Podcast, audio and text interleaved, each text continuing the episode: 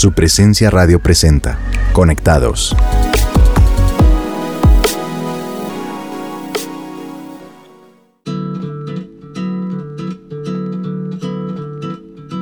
Hola a todos nuestros oyentes de Conectados. Soy Ricardo Gaviria y me acompaña mi bella esposa Alice Gaviria. ¿Cómo estás?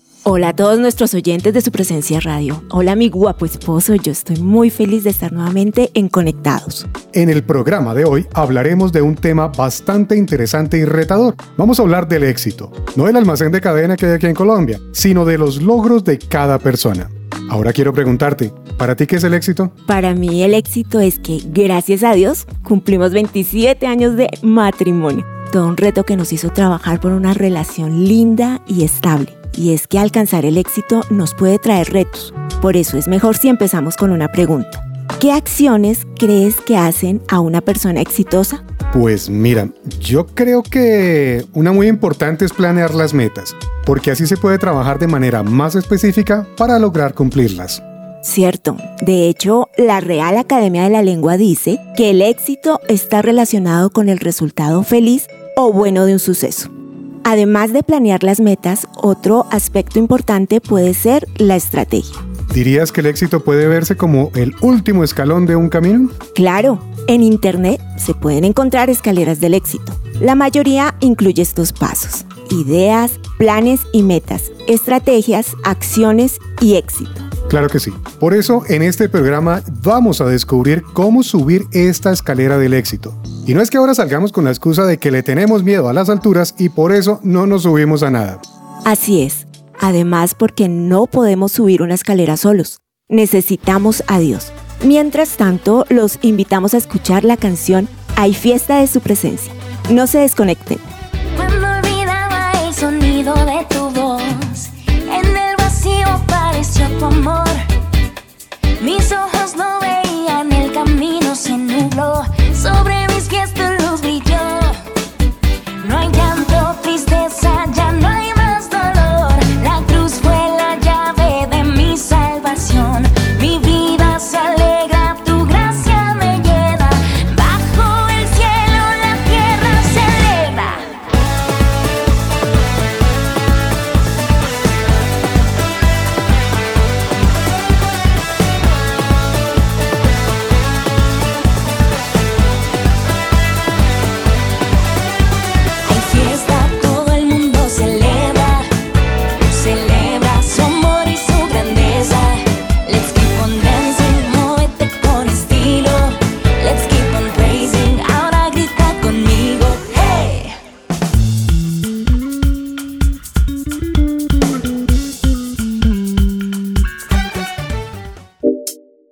Estás oyendo Conectados de su presencia radio.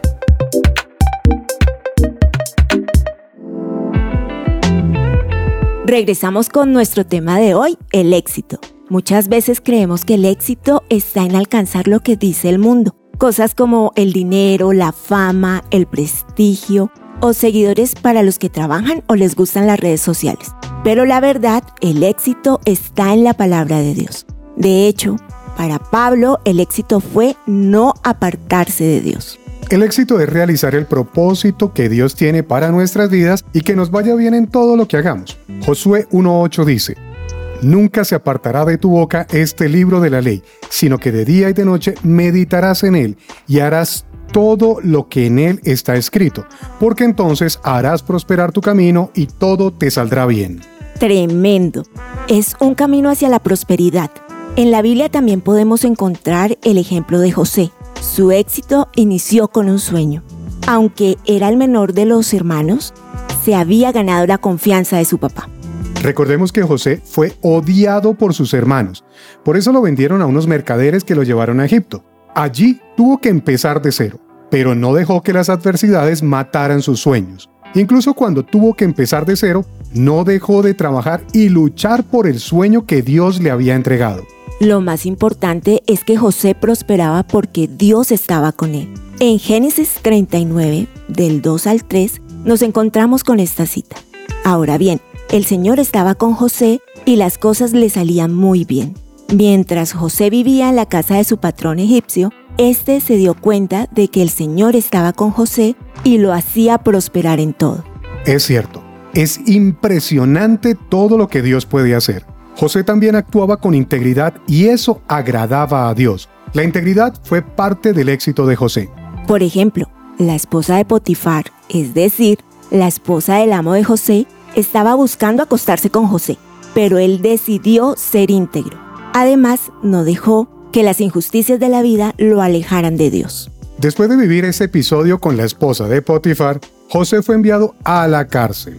Creo que no debió haber sido un tiempo muy fácil para él, en especial porque tuvo que empezar desde cero otra vez, pero no se rindió. José pudo rendirse en muchos momentos, así como nosotros podemos quedarnos a medio camino en la escalera al éxito. La gran diferencia es que José no estaba subiendo por un camino guiado que le iba a agradar al mundo. Él estaba subiendo la escalera de éxito que Dios le había dado. Podemos identificar que el primer escalón que Dios utilizó fue el propósito y la visión. Josué 1.6 dice, Sé fuerte y valiente, porque tú harás que este pueblo herede la tierra que les prometí a sus antepasados. Dios le dijo a Josué cuál era el plan para su vida, pero también le pidió algo especial. Confiesa, medita y obedece mi palabra. Así como leímos al principio en Josué 1.8, al meditar y actuar de acuerdo con la palabra de Dios, tendremos éxito en la vida. De hecho, en la Biblia dice, todo te saldrá bien. ¡Wow! Esa es una razón para no desanimarnos en medio del camino. Entre tantos tropiezos, Josué pudo parar, pero sabía que al final Dios haría que todo saliera bien. Por eso no se desanimó. Completamente cierto. Además, el ánimo hace parte de la visión que Dios le dio a Josué. Fue llamado a ser fuerte y valiente en medio de la prueba, a no desanimarse y persistir en lo que Dios ya le había dicho. Quiero leer Josué 1.9 porque aquí nos encontramos con algo impresionante. Ya te lo he ordenado, sé fuerte y valiente, no tengas miedo ni te desanimes, porque el Señor tu Dios te acompañará donde quiera que vayas. Dios le repite a Josué la visión pero también le dice que lo acompañará donde quiera que vaya. Solo de la mano de Dios es que Josué pudo conseguir éxito.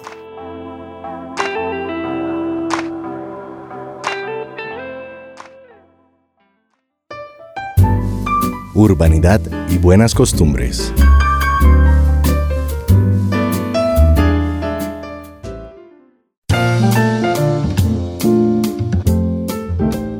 Bienvenidos a la sección de Urbanidad y Buenas Costumbres, donde te invitamos a hacer una pausa para ponerle buena actitud a tu día. Cortesía. ¿En qué piensas cuando escuchas esta palabra? Quizá recuerdes alguna enseñanza de tu abuela, una lección del colegio acerca de la buena educación o simplemente algún momento en que alguien fue amable contigo. Según la RAE, la cortesía es aquella demostración o acto en el que se manifiesta la atención, el respeto y el afecto que le tiene una persona a otra. Sin duda alguna podríamos decir que somos corteses a diario, porque todos aprendimos esas reglas de oro desde pequeños. A pesar de eso, en algunas ocasiones pasamos desapercibidos ciertos detalles que podrían ser demostración de cortesía para otros. Por ejemplo, saludar. Aunque parezca simple, este acto puede cambiar el día de una persona.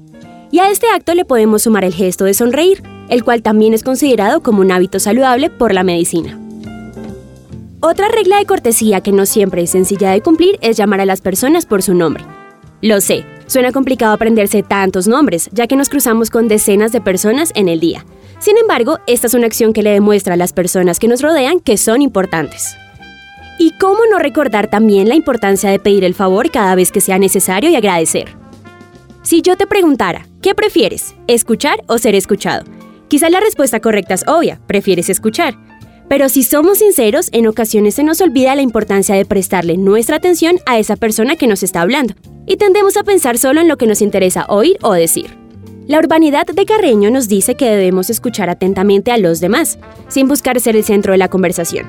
Asimismo, ser prudentes al momento de compartir nuestras opiniones y tolerantes cuando alguien piensa diferente a nosotros. Por otro lado, uno de los valores más importantes cuando hablamos de urbanidad es la puntualidad, ya que demuestra respeto por el tiempo del otro. De igual modo, otro gran valor es estar dispuestos a ayudar a las personas cuando lo necesiten. Aunque todas estas acciones suenan sencillas, se convierte en un reto ponerlas en práctica en nuestro día a día. La cortesía no solo se trata de lo que hacemos, inicia nuestro pensamiento, luego se refleja en nuestra forma de hablar y finalmente en cómo nos comportamos. Seguramente veremos un cambio en nuestro entorno cuando seamos más conscientes de qué pensamos, cómo hablamos y qué hacemos, teniendo presente ser más corteses con quienes nos rodean. Yo soy Camila Corredor y en esta sección de Urbanidad seguiremos recordando los buenos modales para no perder las buenas costumbres.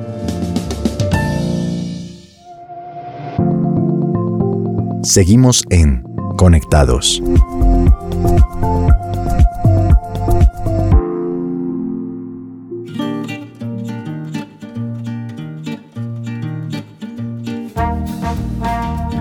Ya vamos cerrando el tema. ¿Qué tal la escalera del éxito que tiene Dios? La mejor para subir. El mundo nos puede presentar muchos escalones para llegar al éxito, pero Dios es todo lo que necesitamos. Además, él es el dador de sueños y es nuestro punto de partida. Todos tenemos sueños diferentes. Y lo que dice en Habacuc capítulo 2 versículos 3 y 4 nos aplica a todos. Escribe la visión y haz que resalte claramente, pues la visión se realizará en el tiempo señalado. Aunque parezca tardar, espérala, porque sin falta vendrá. Por eso, ahora queridos oyentes, quiero que pensemos cuáles son esos sueños que cada uno tiene y si lo que aprendimos hoy aplica para hacer realidad esos sueños de la mano de Dios. Es cierto. También es importante determinar un tiempo para cumplir las metas y no dejar de trabajar duro por ellas. Puede que necesitemos trabajar en equipo porque es importante delegar y tener una red de apoyo en medio del trabajo duro. Por eso hay que elegir un buen equipo de trabajo, con personas que amen la verdad y que sean buenos en lo que hacen. No podemos estar al lado de los matasueños, esos negativos que le ponen pero a todo, o que se burlan, o no creen en nuestros sueños. Son esos que para cada solución tienen un problema.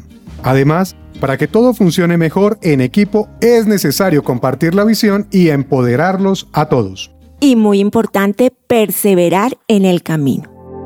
Bueno, creo que es tiempo de que hagamos una oración sobre lo que acabamos de escuchar. Señor mi Dios, gracias por lo que acabamos de escuchar y de aprender. Hoy te pedimos visión sobre todo lo que tú quieres para nuestras vidas. Y te invitamos, Espíritu Santo, a que nos reveles las estrategias para alcanzar esas metas. Muéstranos, Señor, todo aquello que nos está alejando de ese sueño que tú planteaste para nuestras vidas. Aléjanos también de esos matasueños, esos que manda el enemigo para acabar con los sueños que tú un día nos entregaste a nosotros. Señor, ponemos en tus manos cada parte del plan y todos los escalones hasta llegar a la meta. Nosotros te necesitamos a ti y necesitamos de personas que sean escogidas y enviadas por ti para ayudarnos en los momentos claves de este proceso. Te pedimos por personas que compartan la visión que nos diste y nos impulsen a seguir hasta llegar a la meta. Hemos orado en el nombre de Jesús. Amén y amén.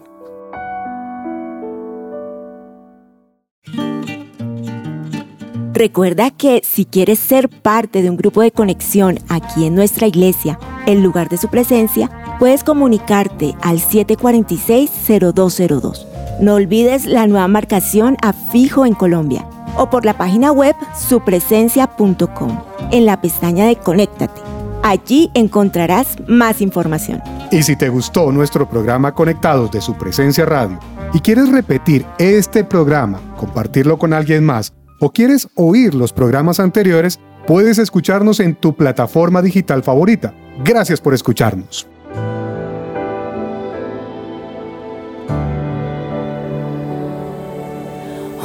cruzaré la puerta a tu gloriosa presencia.